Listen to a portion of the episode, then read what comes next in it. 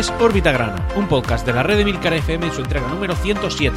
Aquí hablaremos de nuestro club, el Real Murcia. Yo soy Antonio Jiménez. Empezamos.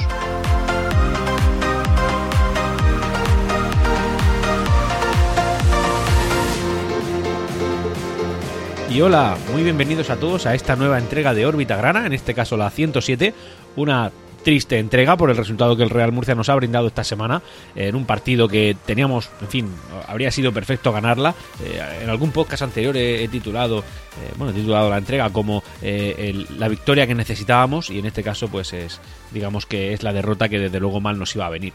Sí que es verdad que es una pena pensar que, al final es la tónica que estamos llevando realmente. Al final lo que tenemos que ver eh, es, bueno, tenemos que intentar ver lo mejor para nuestro club siempre, pero también es verdad que no podemos ser ciegos y obviar datos que son relevantes y datos que tenemos ahí. Datos como que lo que vimos en la Nucía fue, digamos, entre comillas, eh, un, oasis. Eh, un oasis entre mucho mar de tinieblas. Y además, si queremos ser menos ciegos posibles, podemos ver que el, la victoria en la Nucía pues fue una victoria que no fue trabajada, fue una cosa que nos vino, fue digamos que el Eldense nos ha hecho un Murcia en la Nucía. Eso es lo que ha pasado, un, partido en el que nadie ha dominado, eh, que realmente, es decir, que nadie merecía ganar este partido, pero tampoco nadie merecía perderlo, y desde luego eso lo estás diciendo cuando estás jugando en casa, en casa contra un equipo de, y con todos mis respetos, contra un equipo de un pueblo, un equipo de un pueblo muy ilustre como es, como ese Elda, que, con el que yo no tengo nada en contra, pero es que nosotros somos, eh, digamos que el equipo más representativo de la ciudad de Murcia, la séptima ciudad más importante del país, y estamos jugando contra un equipo de una localidad menor en cuanto a tamaño, de un equipo que, enfrentarse para ellos, eh, enfrentarse al Real Murcia para ellos es un hito en su historia prácticamente. Es decir, me parece que hace 49 años que el Real, el Real Murcia y el Eldense no coinciden en liga, y eso fue pues en una época en la que el Real Murcia militaba en tercera división, ya, ya las categorías ni siquiera funcionan de esa, de esa manera, pero bueno, fue ese caso, y el Eldense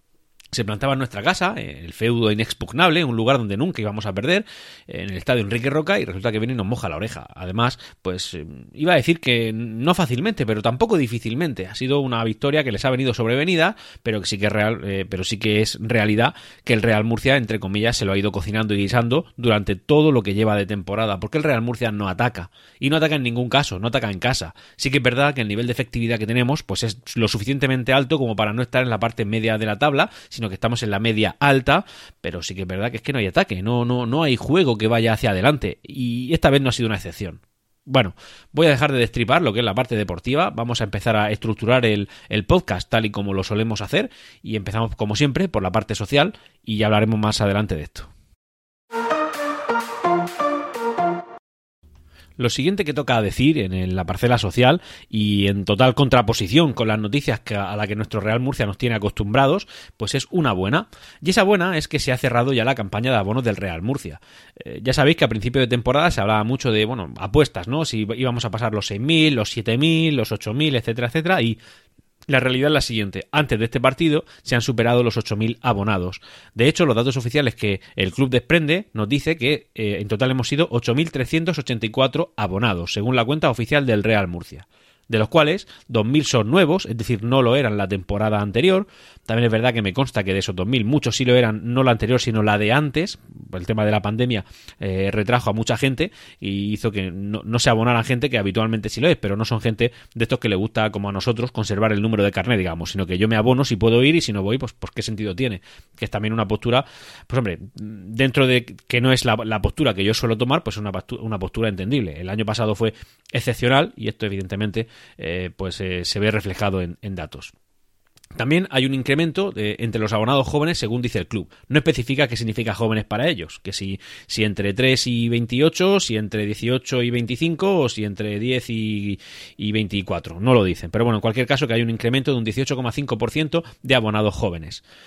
Independientemente de todas estas pequeñas, eh, de estos pequeños datos, decir que los datos son colosales. Es decir, la afición ha demostrado, una vez más, no abandonar a un club que milite en la categoría que milite, siempre está acompañado y cada vez con números más potentes. Eh, y es verdad, es decir, el Real Murcia, eh, en aquella tercera división que militó en la, en la década de los 90, pues eh, ni nos acercábamos a esta cifra. Y de hecho, hay Real Murcias en segunda división A, como por ejemplo el primero que ascendimos de segunda B allá por el año 2000, en los que éramos no llegábamos a 4.000 abonados, eso fue una, cifra paupérrima, la verdad, y ahora en la cuarta categoría lo estamos más que duplicando. Y, y, de hecho hemos sacado un número pues nada desdeñable para estar, yo que sé, hay equipos de primera división con menos abonados que nosotros, hay equipos de segunda división, muchos, muchísimos de ellos incluso el que te puedas pensar ese también, que tienen menos abonados que nosotros. Y nosotros en la cuarta categoría del fútbol nacional y palmando contra el Eldense, 8.384 auténticos héroes.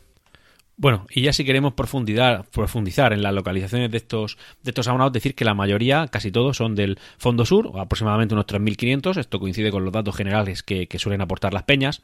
Después la lateral con algo más de 2.000. Fondo Norte con unos 1.800 y la grada preferente con, con unos 1.100 aproximadamente, un poquito más.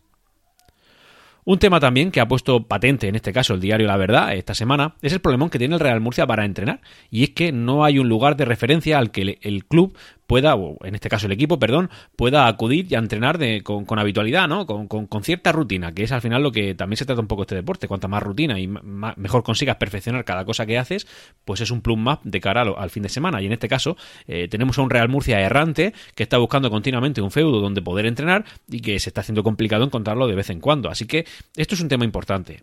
Esto evidentemente eh, casa, ¿no? Casa con el tema de la, de la noticia de la ciudad deportiva que se comentó que para febrero se iba a empezar a construir y encaja también con la localización de la misma, que es en el propio complejo Nueva Condomina, las afueras, ya, ya casi saliendo del complejo Nueva Condomina, pero bueno, yo calculo que a no más de 300 metros, 400 del estadio.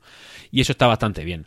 Así que daos cuenta que tenemos a un club centenario, más que centenario, que no tiene dónde entrenar, no tiene un sitio de referencia, sobre todo desde que evidentemente se vendieron los terrenos de, de Cobatillas totalmente apretados por el tema de la deuda. El Real Murcia no lo vendió por voluntad propia. También es verdad que a motivo de que tienes unos terrenos en, cobatillas, es decir, eres el Real Murcia, deberías tener no una ciudad deportiva, que parece que es algo a lo que a lo que la séptima ciudad del país no puede no puede optar porque porque no sé, nuestro equipo no es lo suficientemente importante como para conseguir una ciudad deportiva y desgraciadamente ese es un dato que es cierto, sino que eh, no tenemos un lugar donde nuestro equipo al que queremos tenga, tenga el que acudir. Eh, tenemos un Real Murcia que realmente está huérfano, es más. Si nos ponemos muy técnicos, es una pena decir que el Estadio Nueva Condomina, eh, habiéndose construido como se construyó gracias al Real Murcia, ni siquiera es del Real Murcia. El Real Murcia no tiene activos.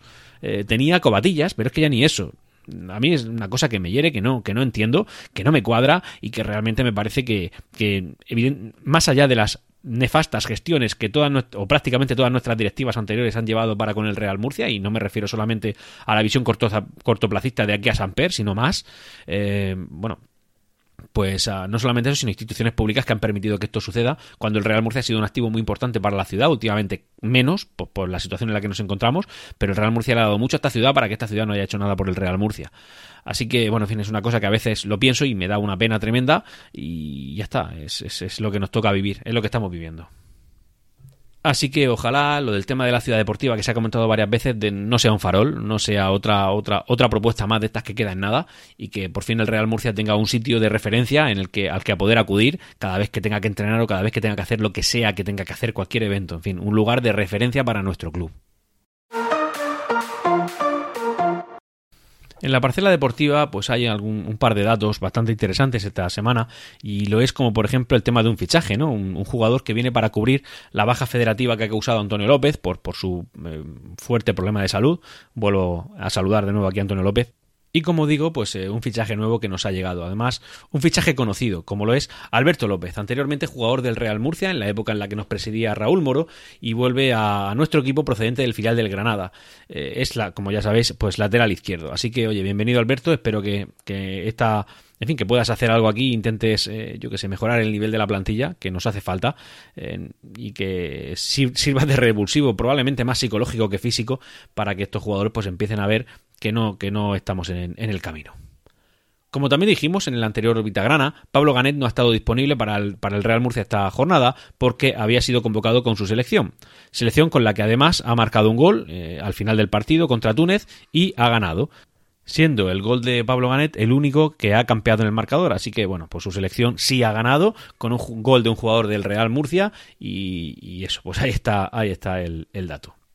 Bueno, pese a que el juego del equipo no está siendo lo que nos gustaría que fuese, la verdad, y esto sí que es cierto, es un pequeño mensaje de optimismo dentro de, todo esto, bueno, pues los resultados no están siendo tan malos como el paupérrimo, iba a decir paupérrimo, pero no sé cómo intensificar la palabra Así que vamos a simplificarlo. Así que, eh, como digo, como el pobrísimo, tremendamente pobre juego del equipo, eh, bueno, nos está haciendo ver. Así que eh, la clasificación, pues dentro de que no es buena, porque no es buena, porque hubiera sido quizá buena si hubiéramos ganado un partido en casa contra el Eldense, o sea, es decir, estamos, parece que estábamos pidiéndole peras al olmo. Bueno, si ese, ese resultado se hubiera producido, pues la clasificación sí sería buena, pero la realidad, y no podemos evadirnos de ella porque estamos preocupados por nuestro equipo, es que no lo es. Y, como digo, em, el juego, pues pese a que está siendo horrible y, no lo puedo calificar de otra forma, es decir, creo que es así, la clasificación no está siendo tan mala. Y claro, este, este digamos, escenario ciertamente o un poquito feo, ¿no? Que estoy planteando hubiera revertido de una manera bastante espectacular en el caso de haberle ganado, como digo, al Eldense. Una pena no haberlo hecho, porque además es que lo estábamos haciendo y parecía que iba a ser así, porque estábamos en, casa. Eh, combatiendo, entre comillas, ¿no? contra un equipo de una localidad pequeña en, en el que presumiblemente podíamos ganar. Y, y, hasta, hasta los goles, hasta que se produjo el, primer gol del Eldense, entiendo yo que, que estaba todo medio controlado. Es verdad que el juego no era para merecer ir ganando, pero sí que es verdad que si consigues meter las pocas que tienes, las poquísimas que tienes, y también tienes controlado en la línea de tres cuartos al Eldense tranquilamente, de manera que no pueda acercarse mucho a tu portería, pues no te van a meter un gol. Hasta que evidentemente, pues eh, le escuela uno y ese uno lo meten y al final ahí te arruinan el partido. ¿Por qué te lo arruinan? Porque, a ver, mm, quitando el oasis de, de la Nucía, eh, el Real Murcia no tiene capacidad de reacción. No tiene ninguna capacidad de reacción. El Real Murcia no es capaz de poner en solfa a ningún equipo. No lo es.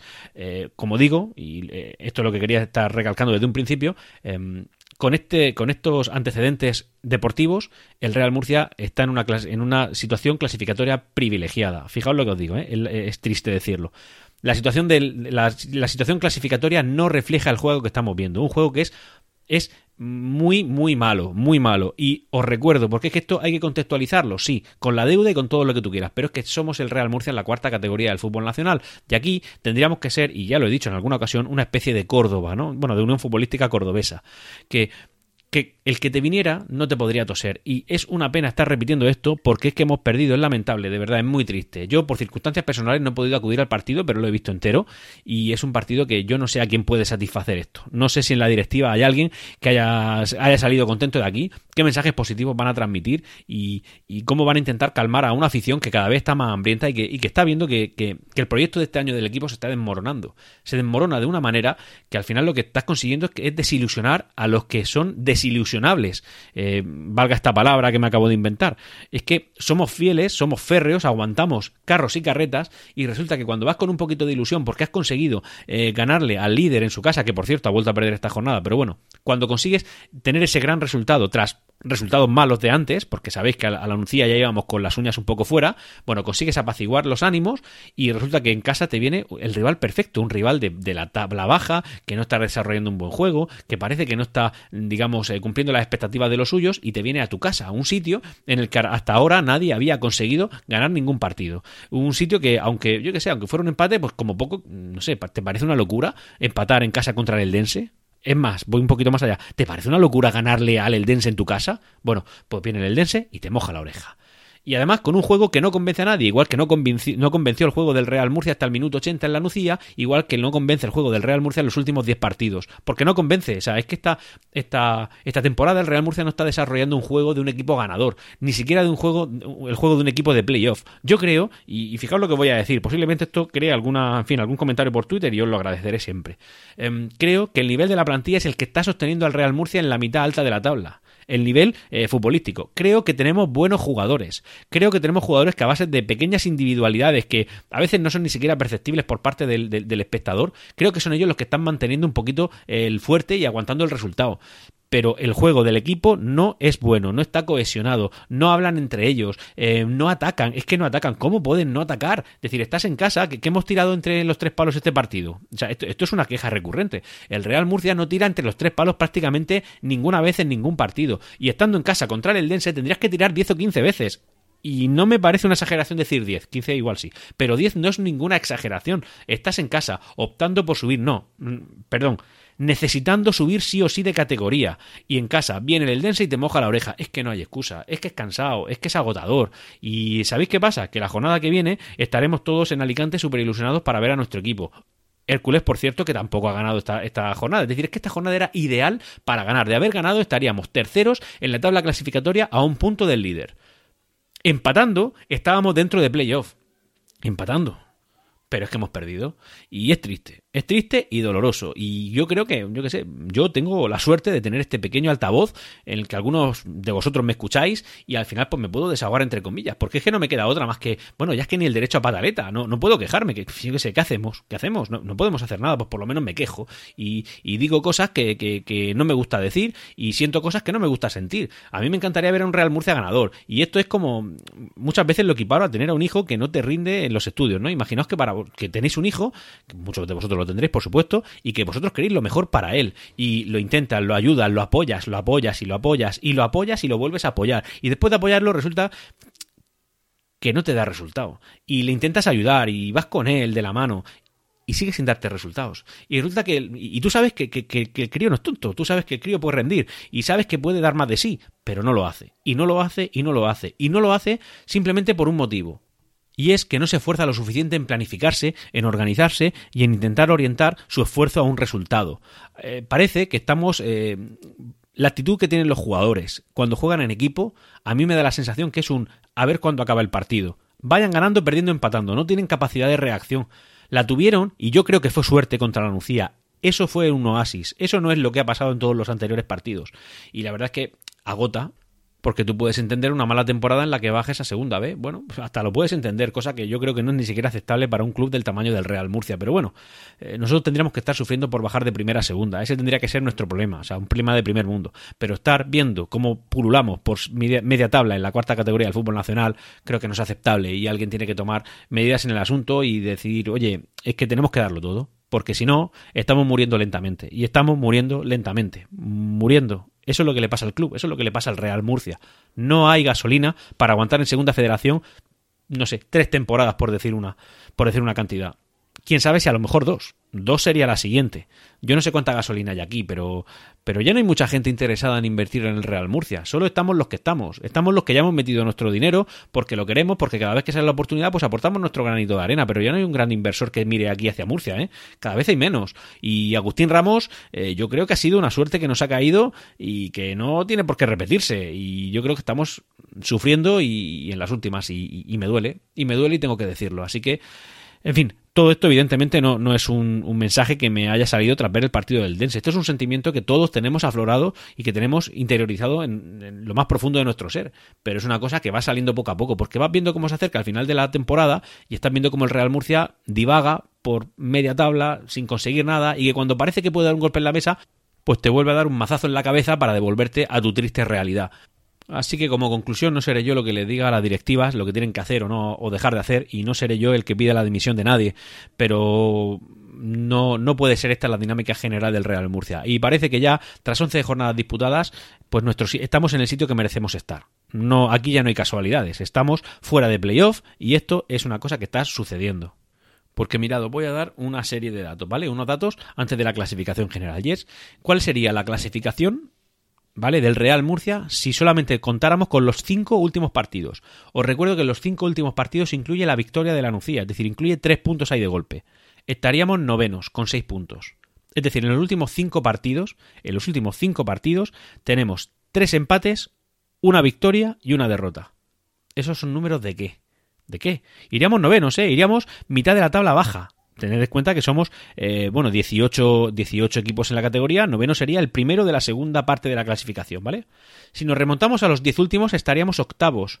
Estaríamos al nivel del Eldense, ¿eh? con 14 puntos, en los últimos 10 partidos. Al nivel del Eldense, que estaba rozando el descenso, hasta que se enfrentó a nosotros, claro daos cuenta del dato. En fin, me parecen datos demoledores, ¿vale? Y hablando de la clasificación, pues bueno, voy a comentarla un poquito. El primero es el Intercity con 21 puntos, que lleva una racha impresionante. De los últimos 8 partidos, lleva 6 victorias, 2 empates. Ahora mismo está intratable, es lo que era la Nucía hasta hace dos jornadas. Segundo, la Nucía, que llevaba un bagaje bastante importante, 21 puntos también, pero que ha perdido los dos últimos. Este último contra el Melilla, que está tercero con 20 puntos. Nosotros estaríamos tercero con 20 puntos de haberle ganado a un equipón como el Eldense, ¿vale? Cuarto, Granada B con 19 puntos. Quinto y último en playoff, Alcira con 17 puntos. Y sexto clasificado con también 17 puntos, el Real Murcia. Ahora mismo, a la hora de grabación de este podcast, eh, también va séptimo el pulpileño también con 17 puntos, porque va ganando, le quedan 10 minutos de partido, ¿vale? Pero lo estoy grabando inmediatamente después de haber acabado el partido del Real Murcia. No voy a comentar más de la clasificación, solamente voy a, en fin, decir algunas eh, particularidades. Una, el Águilas, el, poderoso Águilas, que parecía que se iba a comer el mundo, va noveno con 16 puntos después de haber despedido a su entrenador. Ahora lo comentaré en eh, píldoras. El, Hércules está décimo con 16 puntos, pero no nos vengamos arriba. Es decir, el Hércules está décimo con 16 puntos y nosotros tenemos 17. O sea, es que se ha comprimido la tabla por esa zona impresionantemente, ¿vale? Y el Eldense, al que deberíamos sacarle un porrón de puntos, solo le sacamos dos puntos, tiene 15. Bueno, el, el play-out eh, se lo marcaría elegido con 13 puntos, es decir, estamos eh, tan solo a 4 puntos por encima del play-out y el descenso directo lo marcaría el Mancha Real con 12 puntos. La parte de abajo de la clasificación, pues lo, que ya sabemos siempre, el Socuellamos, Puerto Llano, Marchamalo y eh, el Toledo con 5 puntos ahora mismo, ¿vale? Porque está perdiendo contra el Pulpileño. Insisto, lo del Toledo es que me sigue impresionando, no, no, no, no le, veo, no le veo sentido. En cualquier caso, mm, me, me roza la irrelevancia. A mí lo que me impresiona es que el Real Murcia en la jornada 11 está fuera del playoff. Vamos a pasar a la sección de píldoras del podcast, que en este caso pues, va a ser prácticamente la que más nutrida está. Y es que, eh, bueno, decir un par de cosas, eh, unas cuantas cosas que han salido, que además alguna de ellas es bastante curiosa. Uno es que la Guardia Civil ha visitado el, Estadio Cartagonova para solicitar documentación al club que en este momento ostenta la posición de primer equipo de la ciudad portuaria, eh, me parece que ahora mismo era el Cartagonova, y referente al pago de, a, la, Seguridad Social por posible fraude de, ese equipo. Eh, está eh, en una lista de infractores junto con equipos como el Hércules, el Salamanca, el Mérida, el Extremadura y el Calahorra. Y todo esto viene tras una denuncia de varios clubes, entre los que curiosamente figura el Universidad Católica. Eh, yo aquí, como curiosidad, decir que la afición del, del, del, Cartagonova y de la Universidad Católica, pues están entre comillas hermanadas, pues eh, juntas, ¿no? Entiendo yo que son muy, muy amigas en torno al odio que le genera a ambas el, Real Murcia, es decir, a los de Cartagena y a los tres de, la Universidad Católica, pues la tirra que nos tiene el Real Murcia, ya ves tú, el club que estaba aquí antes que todos ellos, pues no tienen, en fin, pues no tiene cierta tirria y eso evidentemente crea uniones muy, muy curiosas. Desde el Estadio Cartagonova han querido transmitir tranquilidad a su afición diciendo que es una inspección rutinaria de trabajo. Hombre, todos sabemos que siempre que hay una inspección, una inspección rutinaria de trabajo a cualquier empresa, suelen ir acompañados de la Guardia Civil, así que claro que sí, guapi. No sé, iremos viendo la noticia. Evidentemente esto no, no posiblemente no trascienda a ningún lado, no tenga efectos de nada, y, pero es una curiosidad que está ahí. Así que, oye, pues que la Guardia Civil ha tenido a bien visitar el Cartagonova por una inspección rutinaria. Se aburrían el cuartelillo y han dicho, oye, pues vámonos aquí a ver a los señores que están aquí en la Rambla de Cartagena y, bueno, a ver qué nos cuentan. Por otro lado, decir, como ya he mencionado antes, que el Águila, el Águilas ha destituido a Molo, a su entrenador. Y esto sucedió en la jornada anterior a la que se acaba de disputar. Eh, que, tuvieron derrota y también han tenido derrota esta con el nuevo entrenador. Así que, oye, estaban en la zona alta, eh, de hecho estaban líderes, en algún momento de la liga han estado líderes y aún así han destituido al entrenador. Un equipo recién ascendido de la tercera división. O bueno, que digamos que, viene de la, de la antigua tercera división. Y esto es algo que yo creo que nosotros no queremos parar nuestro club. Entiendo que las decisiones se pueden tomar cuando hay algo fundado y cuando hay algo consistente, pero hombre, que un equipo recién ascendido, que ha estado líder, eh, no esté en playoff, no es un motivo para echar a un entrenador. ¿Que lo han hecho? Bueno, genial. Esto te dice lo que Alfonso García, eh, cómo funciona Alfonso García. Y realmente yo ahora, viéndolo con perspectiva y viendo esta decisión que ha tomado, me parece una buena opción que, que, Alfonso García no esté aquí, porque no es algo que yo quisiera para mi club. Que echaran a un entrenador así de buenas a primeras y sin tener referencias grandes y sin estar y estando tan cerca del objetivo como lo estaban hasta este momento. Quizá haya en otros temas, más allá del, meramente deportivo. Yo lo desconozco. Yo la actualidad que sigo la del Real Murcia, no la del Águilas. Yo del resto de equipos solamente traigo píldoras y noticias que voy recopilando por la red. Y hasta bueno, decirlo, ese es el tema. Y por último, eh, ya para ir terminando el podcast, decir que el Barcelona ha vuelto nuevamente y de manera reiterada a incumplir el límite salarial marcado por la liga. Porque según revela EU, Sport, eh, al fichar al nuevo entrenador, a Xavi Hernández, sabéis que echaron a, Kuman, bueno, pues Xavi Hernández, para ficharlo, él, han tenido que pagar cláusula de rescisión, lo habitual, ¿no? Pagaron una cláusula de rescisión para un entrenador y, eh, más sus monumentos, superan los 3 millones de euros. Al suceder esto, pues incumplen el límite salarial y el, Real, el, el Fútbol Club Barcelona debería ser sancionado. ¿Será sancionado? Posiblemente. ¿Tendrá algún efecto? Ninguno. Si fuera el Real Murcia lo habrían bajado directamente a tercera federación? Seguro. Si fuera el Elche también, también. Pero ¿qué pasa? Que es el Barça. Y ya sabemos que la liga, este tipo de cosas, pues a ciertos clubes eh, les tiene una permisividad más allá de lo, de lo habitual. Es la liga que tenemos, es la liga que seguimos, es la liga que, a la que aspiramos a entrar y ya vemos cómo funciona. Así que yo muchas veces también, pese a que me caliento y digo lo que digo, pues a veces estoy en categorías inferiores y tampoco me siento tan mal. No veo el espectáculo de fútbol que me gustaría ver, me gustaría ver un espectáculo mejor, pero sí que es verdad que sé que estar en la liga de fútbol profesional en España significa mucha aleatoriedad en el tema de toma de decisiones con según qué clubes. Y llegados a este punto, pues yo me quería despedir, no hablando de, para empezar, no hablando de un equipo diferente al Real Murcia, y mucho menos de un equipo que ni nos va ni nos viene, como lo es el Fútbol Club Barcelona. Y lo que quería era, pues bueno, transmitir. Eh, ánimos, ánimos. Iba a decir eh, transmitir un mensaje positivo, pero ojalá lo tuviera, ojalá me saliera y ojalá yo lo sintiera. Lo que quiero es transmitirte ánimo, fuerza, aguanta. Eh, eh, llegarán tiempos mejores, porque tiempos peores es complicado. no sabemos cuánto. cuándo, no sabemos si faltará mucho, si faltará poco, pero seguimos siendo fieles, seguimos teniendo esperanza, seguimos esperando que nuestro Real Murcia reaccione, seguimos queriendo que el Real Murcia algún día mire, contextualice bien dónde está y diga, ¿qué hago aquí? ¿Por qué no reacciono? ¿Por qué no apuesto más fuerte? E intentar tomar mejores decisiones. Yo creo que tenemos un buen director deportivo, creo que tenemos un presidente que está cumpliendo. Por ello, yo sí eh, sí le daría un voto de confianza, no lo puedo decir por todo el mundo, tampoco pido destituciones, eso que conste, que quede claro, pero sí que es verdad que creo que Manolo Molina es un tío muy capacitado, creo que Agustín, eh, Agustín Ramos ha demostrado, pues ha demostrado pulmón, ya ha demostrado aguante, ya ha demostrado ser, no, sé si ser fiel al club, yo, yo creo que anteriormente a su época de presidente él era aficionado fuerte al Real Murcia y si está aquí en las circunstancias en las que está y habiendo puesto el dinero que está poniendo, creo que merece sobradamente un voto de confianza y creo que no van a dejar caer al club. Sé que el club no tiene pulmón para aguantar mucho en la situación en la que está y mucho menos en la categoría en la que estamos militando, pero sí que pienso que tenemos, pues, eh, digamos, eh, los miembros básicos bien asentados, como lo son un buen director deportivo y un buen y un presidente que, está cumpliendo con lo que dice. Así que, eh, querido murcianista, querido escuchante de órbita grana, a todos vosotros y vosotras, gracias por escuchar el podcast, gracias por ser del Real Murcia, gracias por apoyarlo, gracias por aguantar y sobre todo, insisto y voy a repetirlo, gracias por aguantar porque esa es la clave, aguantar y resiliencia. Y ya me vais a perdonar, antes de terminar, recordaros que tenéis a vuestra disposición el grupo de Discord, en el cual pues prácticamente escribo yo solo, pero bueno, ahí aguantando y persistiendo, ¿no? Como buen murcianista con, con mucho, mucha fuerza y mucha eh, capacidad de aguantar.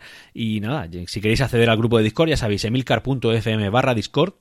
Y ya, para terminar, pues de verdad que termino esta vez, eh, darle todos mis ánimos a un gran escuchante y amigo, Perchita, que tras ver el partido en Nueva Condomina me ha mandado unas imágenes que justo el coche le había dado un pinchazo en la, en la rotonda de salida del estadio. Así que, oye, tío, vaya un domingo te han dado entre lo que has visto en el campo y lo del coche justo después. Mucho ánimo y seguro que el siguiente, el Real Murcia, gana por ti. Y hasta aquí Órbita Grana. Puedes ponerte en contacto conmigo a través de Twitter en arroba Grana. Hasta pronto.